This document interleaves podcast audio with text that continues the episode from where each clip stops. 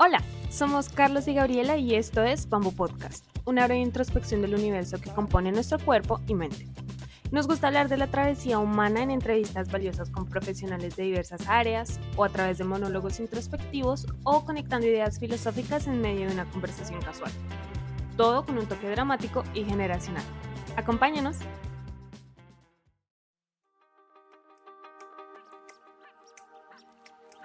Fíjate que algo que nos pasa como seres humanos es que a veces nos quedamos en el pasado. Y entonces, o estamos, o bueno, quedarse en el pasado es sufrir de depresión y quedarse en el, futuro, o ver mucho el futuro es ansiedad. Entonces, creo que una de las cosas que tenemos que aprender en este caso es vivir el momento presente, o sea, qué es lo que te está sucediendo ahorita. No estamos hablando de las pruebas de hace 15 años que ya nadie se acuerda más que tú, eh, y no estamos hablando de lo que te va a pasar de aquí a 10 años, porque quién sabe si te pasa de aquí a 10 años. O sea, sí es bueno planificar, pero también es bueno enfocarse como en lo que está sucediendo en este momento.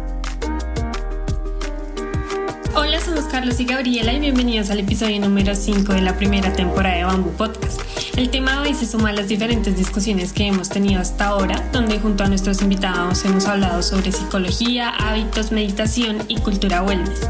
Como siempre les recordamos que cada martes subiremos un episodio nuevo que podrán escuchar en Spotify, Amazon Music, Deezer y Google Podcast y si les gustan nuestros contenidos por favor no olviden seguirnos en nuestras redes sociales.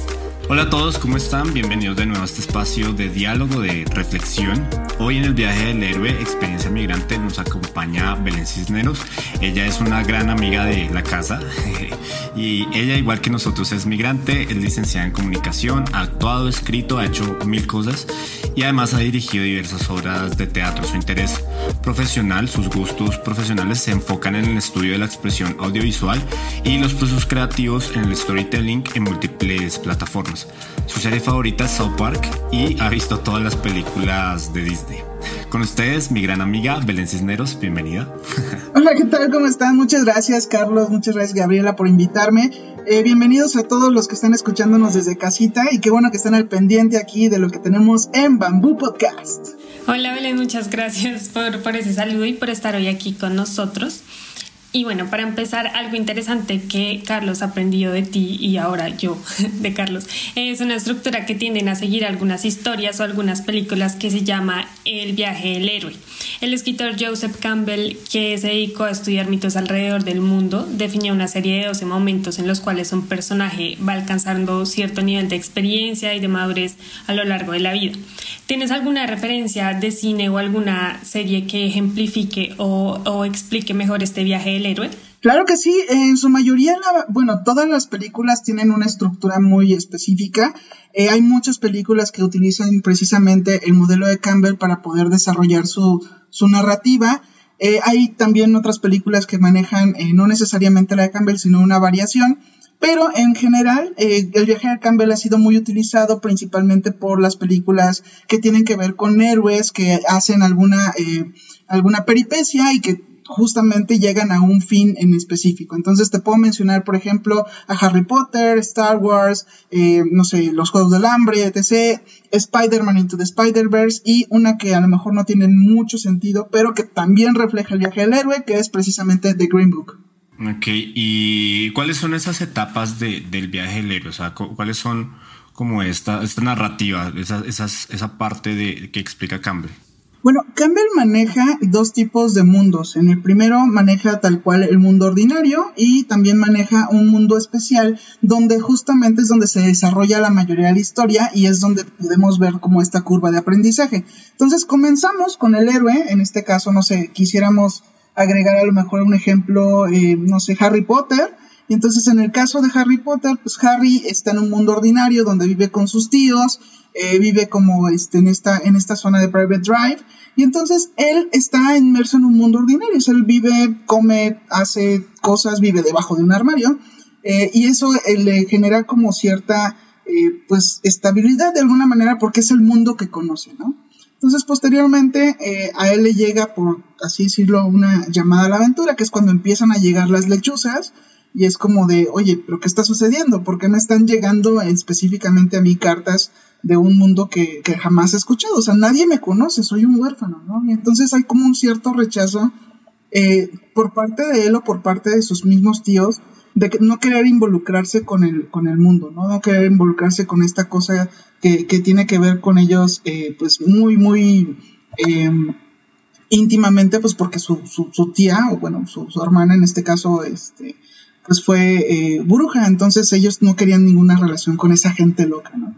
Eh, y bueno, posteriormente cuando acepta la invitación, pues lo lo, em, se encuentra principalmente con muchos personajes que lo van guiando a través de este mundo. Se encuentra con un personaje principalmente que se llama el mentor, que en este caso, en el caso de Harry Potter, en específico, cualquiera pensaría que es Dumbledore, pero en realidad el mentor de Harry Potter es Hermione, porque Hermione tiene la función de explicarnos a nosotros como espectadores y a Harry mismo eh, cómo funcionan las reglas del mundo eh, especial, ¿no? Cómo está funcionando todo esto que tiene que cumplir, qué, cosas son los exámenes, quiénes son los personajes que están involucrando, y etc. ¿no? Y le sirve tanto a él como a nosotros como para comprender qué es lo que sucede.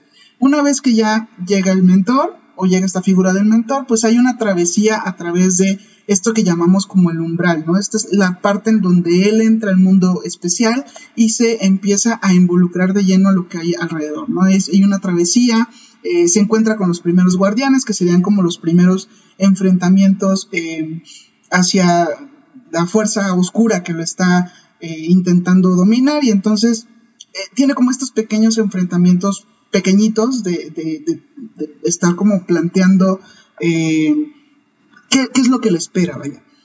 Entonces, a partir de que ya esté inmerso en el mundo especial, puede encontrar aliados, enemigos, pruebas que de alguna manera lo estén eh, pues esté, calculando él cómo está generando las, habilidades que está creando o que le están enseñando y a partir de eso Campbell menciona un proceso bastante eh, oscuro de transformación. En este caso sería algo que se llama el internamiento a la cueva o la caverna más oscura o más profunda que precisamente es donde él se tiene que enfrentar a sí mismo y a las pruebas que le están este, eh, generando para poder comprobar si realmente él es digno de estas habilidades que está aprendiendo. Él no se cree el elegido, él no sabe por qué todo el mundo lo conoce, sabe que es el niño que vivió, pero él no sabe ni qué, o sea, nunca le revelaron esa parte de, de su historia, ¿no? Entonces, justo a partir de eso, hay un proceso en el que Campbell menciona que se llama la Odisea, muerte y resurrección, que es precisamente todo este conjunto o cúmulo de habilidades, de estrategias, de conocimientos que, que, pone a prueba este, si realmente él es el elegido, si realmente él es el que va a poder transformar el mundo mágico y a lograr un equilibrio, ¿no? Y bueno, a final de cuentas hay una recompensa, hay algo que se conoce como el elixir del conocimiento, que básicamente es eh, ¿qué, de todo esto que aprendí eh, es algo nuevo que me está sirviendo, que estoy yo utilizando para poder hacer el bien o no sé, el mal en determinado momento, y si estoy eh, siendo capaz de poder conservar el poder que, me ha sido otorgado, ¿no? Luego hay un regreso con una persecución, está la, la gran lucha final, que es precisamente cuando él, bueno, en la primera se enfrenta a este Quirrell, que es el maestro que tiene a Voldemort en la cabeza, y posteriormente se va enfrentando a cada uno de los de los enemigos que están saliendo en cada una de las películas, o bueno, en este caso de los libros. Eh, y bueno, hay precisamente una nueva resurrección, ahí eh, se define si realmente él es digno de llevar este estandarte del elegido, si es digno de poder eh, ser conocido o identificado como el Salvador. Y justo en la última película, digo, no quiero hacer spoilers, pero justo en la última película, él decide romper la varita de Sauco porque él decide que es lo correcto para todo el mundo mágico. Nadie merece tener tanto poder.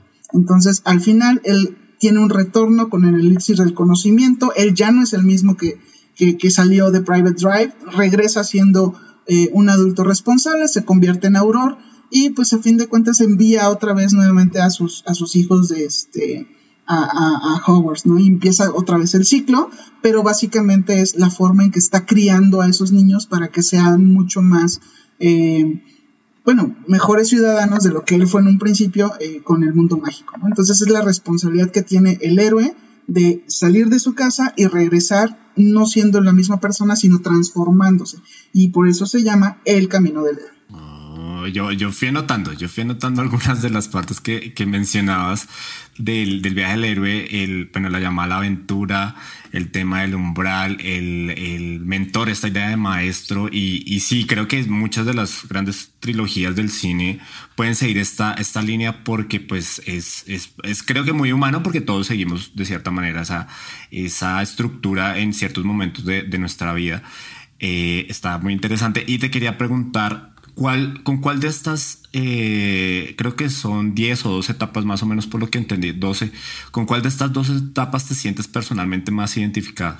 yo creo que a lo largo de mi vida, creo que sí he pasado por muchas de las etapas, al menos por las primeras seis, porque vieras que es un, un proceso bien interesante el hecho de que tú salgas de un lugar, porque como bien lo mencionabas, eh, somos migrantes, entonces yo salí de un lugar en donde justo sentía que, que, ya no cabía. Entonces era como, yo sé que hay muchas cosas que explorar allá afuera, creo que hay mucho más por descubrir, pero pues no sabía cómo lograrlo, ¿no? Entonces eh, me sentí incapaz, me sentía como que, o sea, sí estaba presente el llamado a la aventura, pero yo no sentía que era como mío.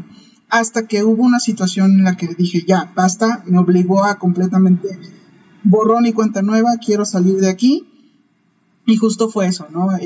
Me he encontrado no solamente con un mentor, sino con varias personas que han sido eh, en su momento como de mucha utilidad en el sentido de, aprender de ellos y aprender con ellos. Eh, y creo que sí me ha tocado como un proceso de, madurez a, través de, cada una de las etapas y creo que es la, ventaja, ¿no? Tú ya no regresas al, al, lugar que, de donde saliste siendo la misma persona.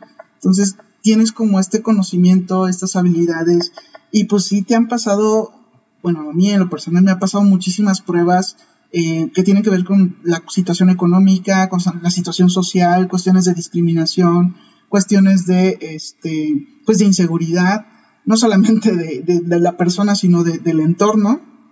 Entonces creo que, creo que todavía llegas a un punto en el que no necesariamente eh, te conformas con un, un, solo paso, o sea, no, no es como de, ah, sí, ya llegué a este paso y ya creo que me puedo regresar a mi casa, ¿no? Sino es como de ir constantemente eh, buscando como nuevas oportunidades, constantemente haciendo eh, o adquiriendo nuevas habilidades, nuevos conocimientos y creo que eso es lo interesante de participar en esta onda que, que se llama el mundo especial, porque justo tú lo haces especial, ¿no? O sea, a lo mejor no, no me fui a una escuela de brujas o una escuela, este, no sé, a una galaxia muy lejana, pero sí salí de mi zona de confort, ¿no? Y eso, eso es arriesgado y es peligroso si no lo sabes eh, solventar, o sea, si no lo sabes establecer tú como, como una meta o como, con ir algo consciente, ¿no? Entonces, pues así, muchachos.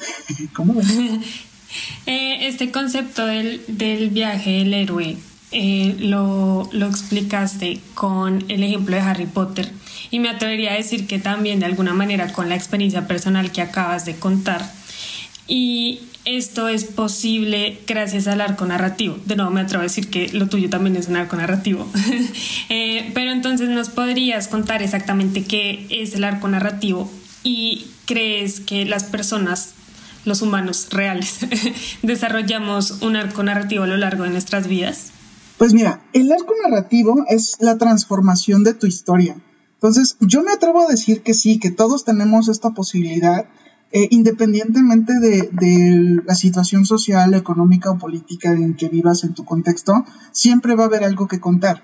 O sea, así sea un chisme de, ay, fíjate que me habló fulanito, sutanito, eso, eso tiene que ver con un arco narrativo porque justamente es una transformación. A lo mejor tú después de haber sucedido o después de haber tenido como esta plática con esa persona, ya tienes un conocimiento nuevo o ya supiste lidiar de alguna manera nueva con esta, con esta situación. Entonces, todo lo que nosotros aprendemos eh, en nuestra vida tiene que ver con esta transformación. Entonces, cada uno de los pasos que nosotros aprendemos casi, es como si hicieras una lista, ¿no? El check es que ya puedes aprender a desarrollar o puedes aprender a, este, a tener este tipo de, conocimiento, de habilidad para solventar una tarea diaria o este, una, tarea que tenga que ver con tu desarrollo personal y profesional. Entonces, creo que... Eh, pues sí, hay como muchas experiencias que, bueno, si hiciera mi libro de experiencias sería como un, un, este, un, hit, un, un este, bestseller, porque justo todo lo que yo hago o todo lo que yo trato de aplicar es para eh, aprender a, desarrollar nuevas habilidades. Entonces, te puedo decir que me he subido desde un escenario que me ha ayudado muchísimo a dar clase hasta, eh, pues no sé, aprender a animar, que me ha ayudado precisamente a generar materiales. Y, todas las cosas que tú aprendas o todas las cosas, así sea el hobby más eh, sencillo que sería, no sé, hacer macramé o este hacer figuritas o cosas así de, papel, te van a ayudar a construir eh, algo en tu habilidad este, social o, de desarrollo personal y, profesional. Entonces, todo eso del arco narrativo tiene que ver con cómo tú te transformas a ti mismo. Y, lo, interesante ahí es que son matices, porque son, son no es solamente como bueno y malo, sino que hay diferentes momentos, tanto profesional como, eh, como personalmente, donde eh, es como una línea del tiempo. Entonces hay momentos de, de, de altas, hay momentos de, de, bajas, y eso es lo que hace interesante el camino, sea el que sea. Y, mm, y por ejemplo, o sea, tomando la, la, las etapas que, que, mencionaste, y el ejemplo de, de Harry Potter lo podemos relacionar, lo que pues muy bien decías, lo podemos relacionar con la experiencia migrante que hemos vivido en los últimos años. Tú eres de, de Chiapas, Chiapas, perdón. Cabe, cabe aclarar, es un estado al, al sur de, de, México, es muchísimo más tranquilo y, y sin tanto caos. Y, y llevas en México, eh, que es otro mundo totalmente diferente, otra historia, casi el, el mismo tiempo que yo, si no estoy mal. Eh, Gabriela también pues lleva un rato en Alemania, lleva algunos años y hemos pasado por, por, esa por esas etapas y, y el hecho el hecho es que, claro, nos salimos de nuestro entorno cercano para salir de nuestra zona de, de confort. Eh, y pues eso es, es, es, lo que nos, nos puede nutrir yo creo que hasta espiritualmente porque, porque ahí es, es, una introspección, porque pues hay momentos que son bastante complicados y eso, y eso, digamos, si uno lo ve como una línea del tiempo, pues es bastante interesante y claro, teniendo en cuenta la figura del mentor, lo que tú decías, el de las etapas y todo eso es muy, es muy llamativo. Eh, yo particularmente me, me identifico en, eh, con la idea del llamado a la aventura, con la etapa.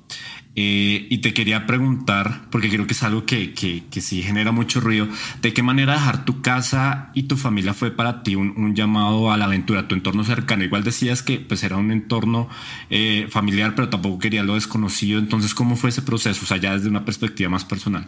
Uh, bueno, es que te puedo decir que en realidad para mí salir de casa, de cualquier lugar, o sea, de, de la casa en donde estoy también ahorita, es una aventura, porque no sabes lo que te esperas allá afuera. Entonces, así conozcas el entorno tal cual, o sea, conozcas todo lo que, lo que rodea, conozcas a la cultura, conozcas a la sociedad, nunca sabes lo que puedes esperar acerca de ellos. O sea, siempre va a haber como esta, esta em, forma de, ay, se me fue la palabra, es este, em, que, no conoces, no sabes lo que va a pasar, ¿no? Es como... Incertidumbre. Ándale, incertidumbre, gracias. Eh, eh, siempre vas a tener como esta incertidumbre de, qué es lo que va a suceder. Entonces, para mí salir de Chiapas fue también como, bueno, de alguna manera no fue tan complicado porque yo ya había, había viajado a, Ciudad de México, viví un tiempo antes, eh, como seis meses antes, este, en la ciudad y entonces yo ya sabía el caos que, tenía que, que enfrentarme, pero vivir más tiempo sí fue complicado, o sea, porque en primera desde el lugar a donde, donde vas a llegar, o sea, dónde te vas a quedar, eh, qué tipo de transporte vas a utilizar. Bueno, en mi caso fue para estudiar una maestría, entonces también era como de qué tipo de, compañeros me voy a encontrar o eh, si realmente voy a dar el ancho con, con las materias que me están proporcionando. Entonces yo era alumna de dieces y de repente llego a un entorno donde veo que todo el mundo también es de dieces y entonces yo estaba acostumbrada a ser la mejor y veo que en realidad soy la peor de las mejores y entonces era como de, ¿qué estoy haciendo aquí? ¡Ah! Entonces, ese, ese crecimiento, por eso te digo, los mentores no necesariamente van a ser solamente uno y tenemos como mucho este estereotipo de que tiene que ser alguien que sabe más que tú. En realidad no es así. El mentor es quien te está ayudando a, este, a, a, crear como o, entender las reglas que, de lo que te está sucediendo en, en, tu entorno, o sea, en el nuevo mundo. Entonces, para mí, mis grandes mentores y mis más grandes mentores fueron mis compañeros de maestría, incluido, incluido, incluido, este, incluido Carlos, porque justo es la manera en que te relacionas con personas que no son necesariamente de tu misma forma de pensamiento. O sea, e, el hecho de que en la maestría tuviéramos estas tres líneas de investigación que son un poco diferentes entre sí, pues también fue un, un, un impulso o una motivación de, de, poder aprender de todos. Y gracias a ellos también aprendí de diseño y aprendí también a programación y aprendí a que no necesariamente necesito estar como inmersa en un solo ámbito de investigación, sino que puedo hacer como varias cosas y relacionarlo a los temas que me interesan. Entonces, siempre caigo como en lo mismo y, y siempre trato de absorber de todos. Entonces, por eso te digo, el hecho de simplemente salirte de tu casa, el, hecho nada más de salir a la puerta es como una aventura, porque no sabes, no sabes si a lo mejor eh, vas a ver un accidente vial y, ahí hay uno, no sé, hay, hay una oportunidad de que tú puedas ayudar a la gente, o si te vas a encontrar a alguien que este, no veías en mucho tiempo y es como de, ay, pues no vayas a trabajar, vámonos por un café. Entonces ya es otro tipo de aventura en el sentido de, que aprendes algo nuevo, ¿no? Entonces, yo trato de hacerlo siempre, eh, incluso hasta con mis alumnos. Cada vez que yo doy o me pongo enfrente de un, de un salón y doy clase, para mí es una aventura, porque no sé con lo que me voy a topar. O sea, puedes identificar y ya puedes saber quiénes son los que siempre participan, pero a lo mejor el tema que, que eh, estás tocando, el tema que estás este, relacionando, tiene que ver con otro tipo de conocimiento y entonces separan los que no, no participan en clase y te dan otra perspectiva nueva y dices, ah, oye, esto está interesante. Entonces, siempre va a haber un proceso de aprendizaje y todo el aprendizaje es una aventura, no sabes qué te va a pasar. Creo que ahí diste exactamente en el punto que estábamos buscando, que es como darse cuenta que todos podemos tener este proceso del viaje del héroe. Y si uno dice viaje del héroe, pues creo que la mayoría de gente piensa, mm, pero yo no soy un héroe. Lo que decías al principio de Harry Potter, mm, pero yo no estuve en una escuela de magia, lo que sea. Y decir que todo es una aventura, o sea, que abres la puerta y el mundo está lleno de aventuras, pues ya hay, o sea, tal vez las personas que nos escuchan están pensando como, ah, bueno, ahorita salgo de mi casa y voy a vivir mi aventura el día de hoy, o algo así. Entonces, eh, a mí en lo personal, la, la etapa que más me llama la atención es la del regreso, porque es el punto supongo que a donde no se pensaba llegar en ese proceso por las mismas dificultades que hay en el camino. Es, es, esa etapa que, como lo mencionabas, el protagonista o el héroe regresa al lugar de origen donde empieza todo, pero pues también ya, de nuevo, como lo decías, eh, con más experiencia, más aprendizaje, eh, y ya no es igual porque ya pues conoce aspectos de sí mismos que antes ignoraba, ¿no? Y pues tiene más seguridad quizás en el mundo en sí mismo, etcétera.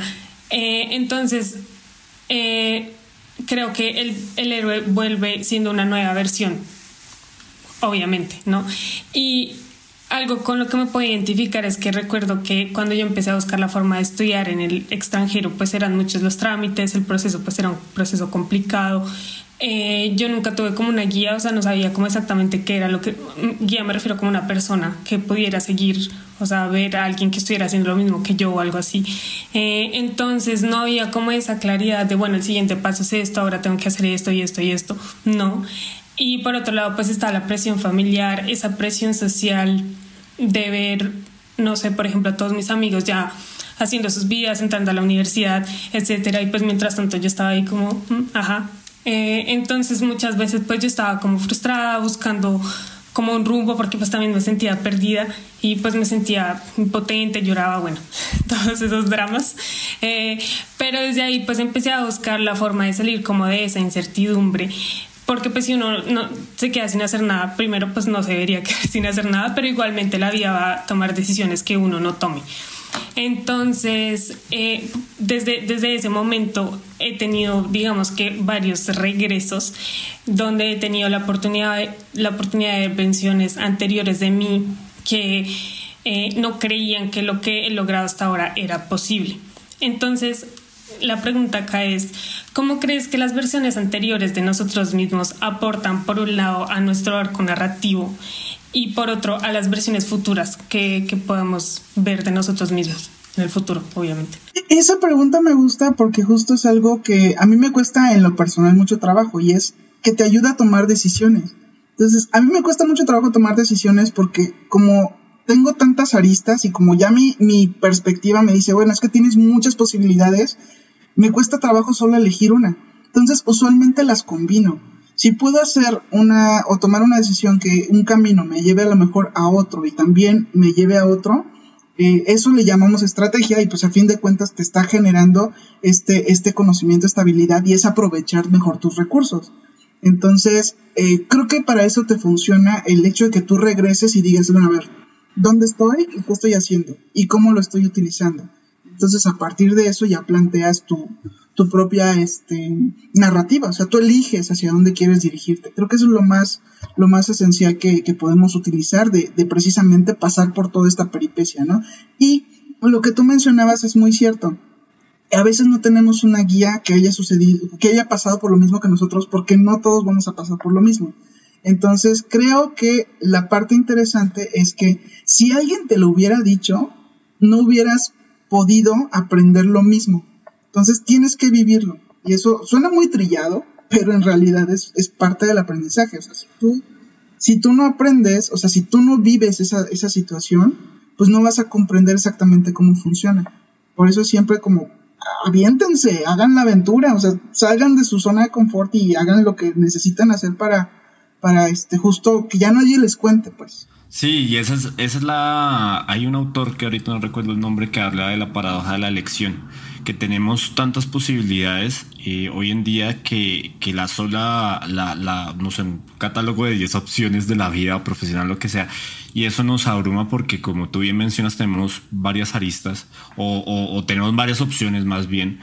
Y, y, a veces pues eso, eso dificulta el proceso de selección de la, de la, de la buena. Entonces, eso, eso es cierto. Por ejemplo, en, en yo, yo también me, ah, retomando lo, lo, de las etapas un poco, eh, hay otra que, que, por lo menos del lado emocional a mí, a mí me genera impacto y es, y es el tema de, de la prueba suprema, eh, la que mencionabas hace un rato, yo la, la vinculo mucho con, con un videojuego, entonces la prueba suprema o, o, o, la, o la peripecia que mencionabas, la odisea, es como cuando se llega al, al, al último malo, al rival final, de Final Boss, tal cual.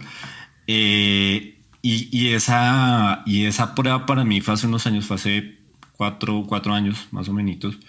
Y, y, fue con el tema de migración justamente porque, bueno, hicimos la maestría con Belén y, entonces se termina, yo tenía visa de estudiante eh, y de ahí pues quedé como en un limbo migratorio porque no sabía que, o sea, bueno, tenía que pasar a visa de trabajo, pero pues no había encontrado la opción para, para ir a, migración y que me dieran la visa de trabajo. Entonces no, no lo pude solucionar, fue en parte como un, pues, pues fue decidida un poco de mi parte y, no, no me enfoqué en sacarlo.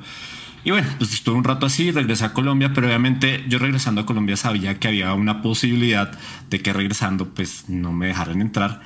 Y, y, eso finalmente fue lo que pasó. Pues yo llego aquí a Ciudad de México, me dicen, pues, o sea, no tienes papeles.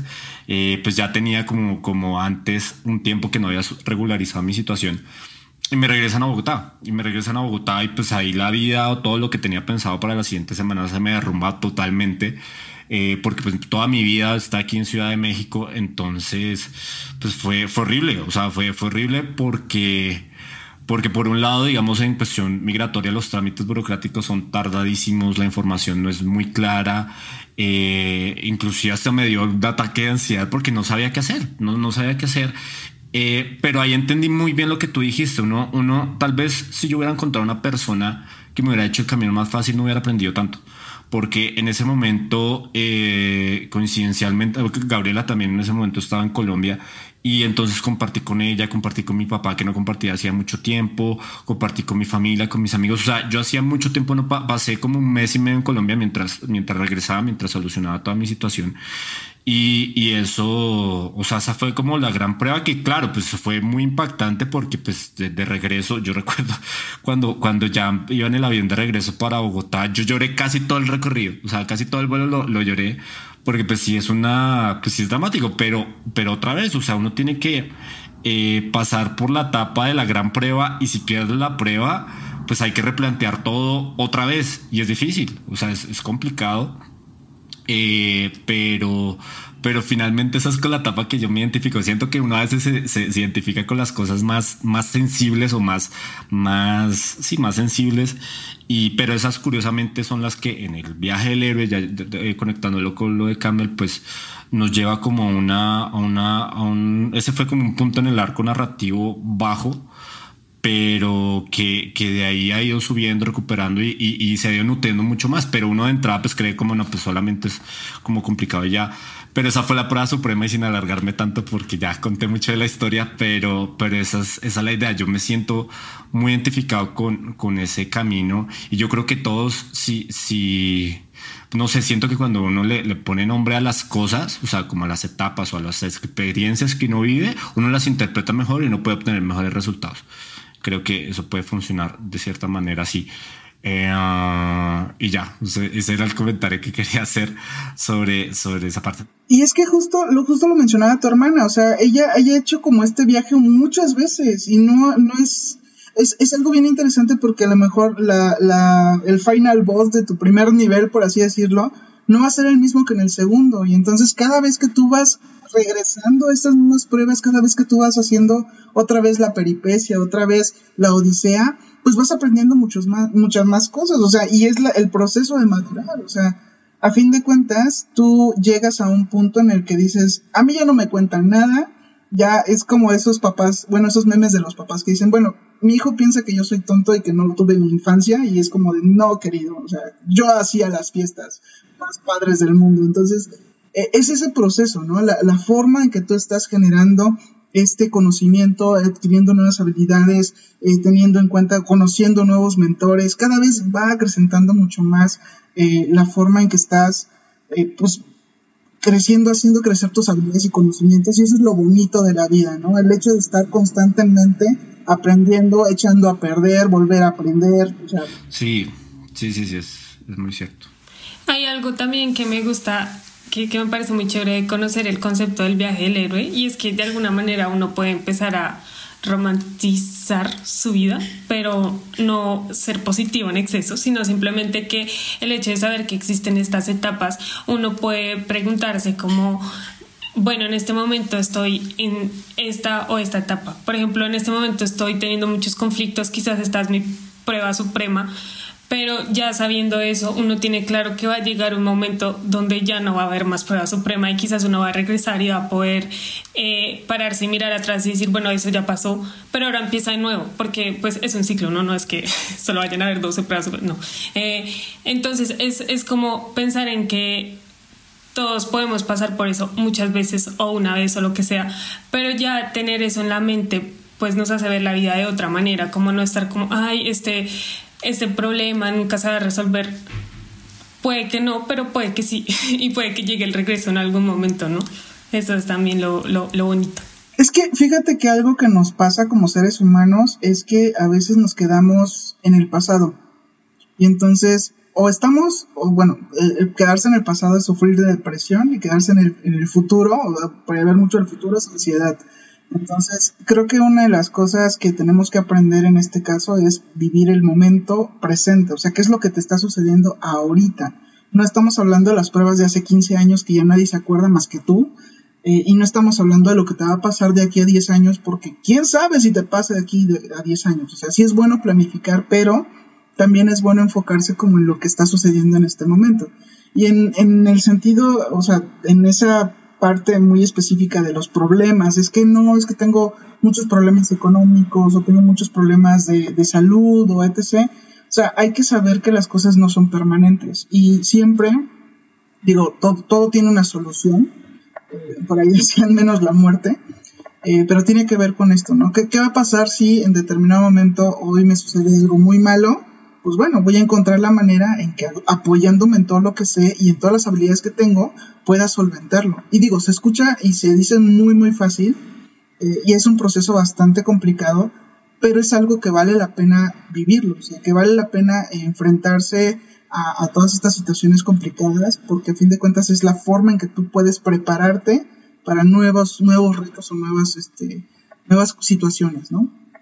Sí, sí, el yo había mencionado en uno de los episodios anteriores que sufría de enojo Y recuerdo que eh, una maestra budista en alguna clase dijo que, que, cuando uno está en ese, en ese mood, en esa actitud, eh, si, si, uno se muriera en este momento, ¿te gustaría llevarte ese sentimiento como lo último que viviste? Y claro, pues ahí uno ya toma perspectiva y dice, no, pues hay, hay cosas que claro que sí se dice muy fáciles, pero la práctica pues es, es lo difícil. Y, y, sí, sí, son, son como cositas que creo que, que, en el camino le van ayudando a uno y, y, sobre todo siendo críticos, porque es que eso tiende a caer en, en, en cierto romanticismo, como decía Gabriela, eh, en cierta superficialidad, que también lo hablábamos antes, eh, y ese no es, no es el punto, entonces por eso una herramienta como la de Campbell es, es muy interesante. Y, y, bueno, para, para ir concluyendo, para, para finalizar, Queremos mencionar que como siempre nosotros como Bamboo Podcast consideramos importante que todo lo que hagamos tenga un aporte positivo y por eso para terminar le hacemos a todos nuestros invitados, incluyéndote a ti, la siguiente pregunta que es ¿qué impacto te gustaría dejar en tu entorno con tu profesión y lo que haces a diario? Ay, es una muy buena pregunta. Fíjate que de repente también me cuestiono qué tan buena maestra soy, porque a veces no solamente me dedico eh, a, darles conocimiento, sino también a, darles habilidades de vida, ¿no? Entonces, por ejemplo, hoy que tenía una clase de comunicación corporativa, eh, me puse a hablarles de cómo, cómo harían una carta de despido, cómo despedirían, despedirían, a una persona que está trabajando en su organización, pero eh, el giro de tuerca de esta, de esta práctica era que se enfocaran a que lo hicieran como si tuvieran que cortar con una persona. O sea, ¿cómo lo harían de eh, si tuvieran que cortar con una persona, pero en vez de, cortar con ella, están hablando de despido? Entonces creo que de alguna manera como que tocó unas fibras muy sensibles en ellos. Eh, estuvimos bromeando, estuvimos platicando, estuvimos debatiendo. Fue una clase muy amena. Y a veces siento como que, bueno, no me pagan por hacer eso. En realidad a mí me pagan por proporcionarles herramientas muy, eh, sobre todo por el giro de la escuela, es como muy, de, muy gerenciales, ¿no?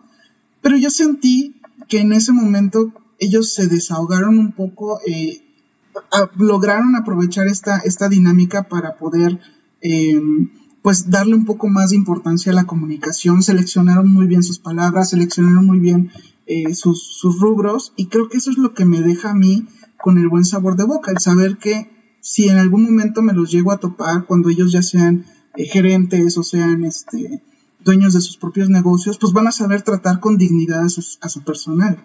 Entonces creo que esa es una de las cosas más importantes que me deja a mí el ser docente. O sea, a la, vez que estoy aprendiendo con ellos, también estoy ayudándoles a conocer aspectos que no necesariamente se los tiene que proporcionar la escuela, pero que son parte de sus habilidades sociales y habilidades este, de desarrollo humano.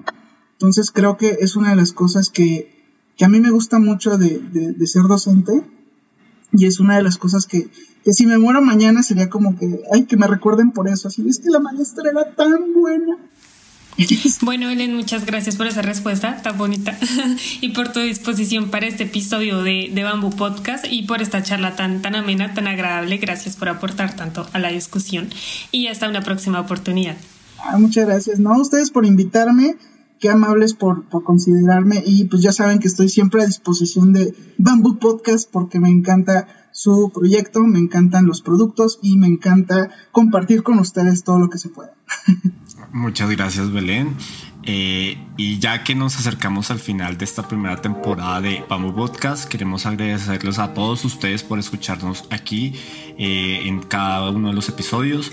Y bueno, en el próximo y último episodio de esta temporada nos acompañará Fernán Castillo, con quien estaremos discutiendo sobre emprendimiento y finanzas. Eh, recuerden que nos pueden escuchar eh, a través de las diferentes plataformas de podcast. Pueden escuchar cada uno de los episodios anteriores ahí también. Y no olviden seguirnos en nuestra página web y también en Instagram. Hasta pronto.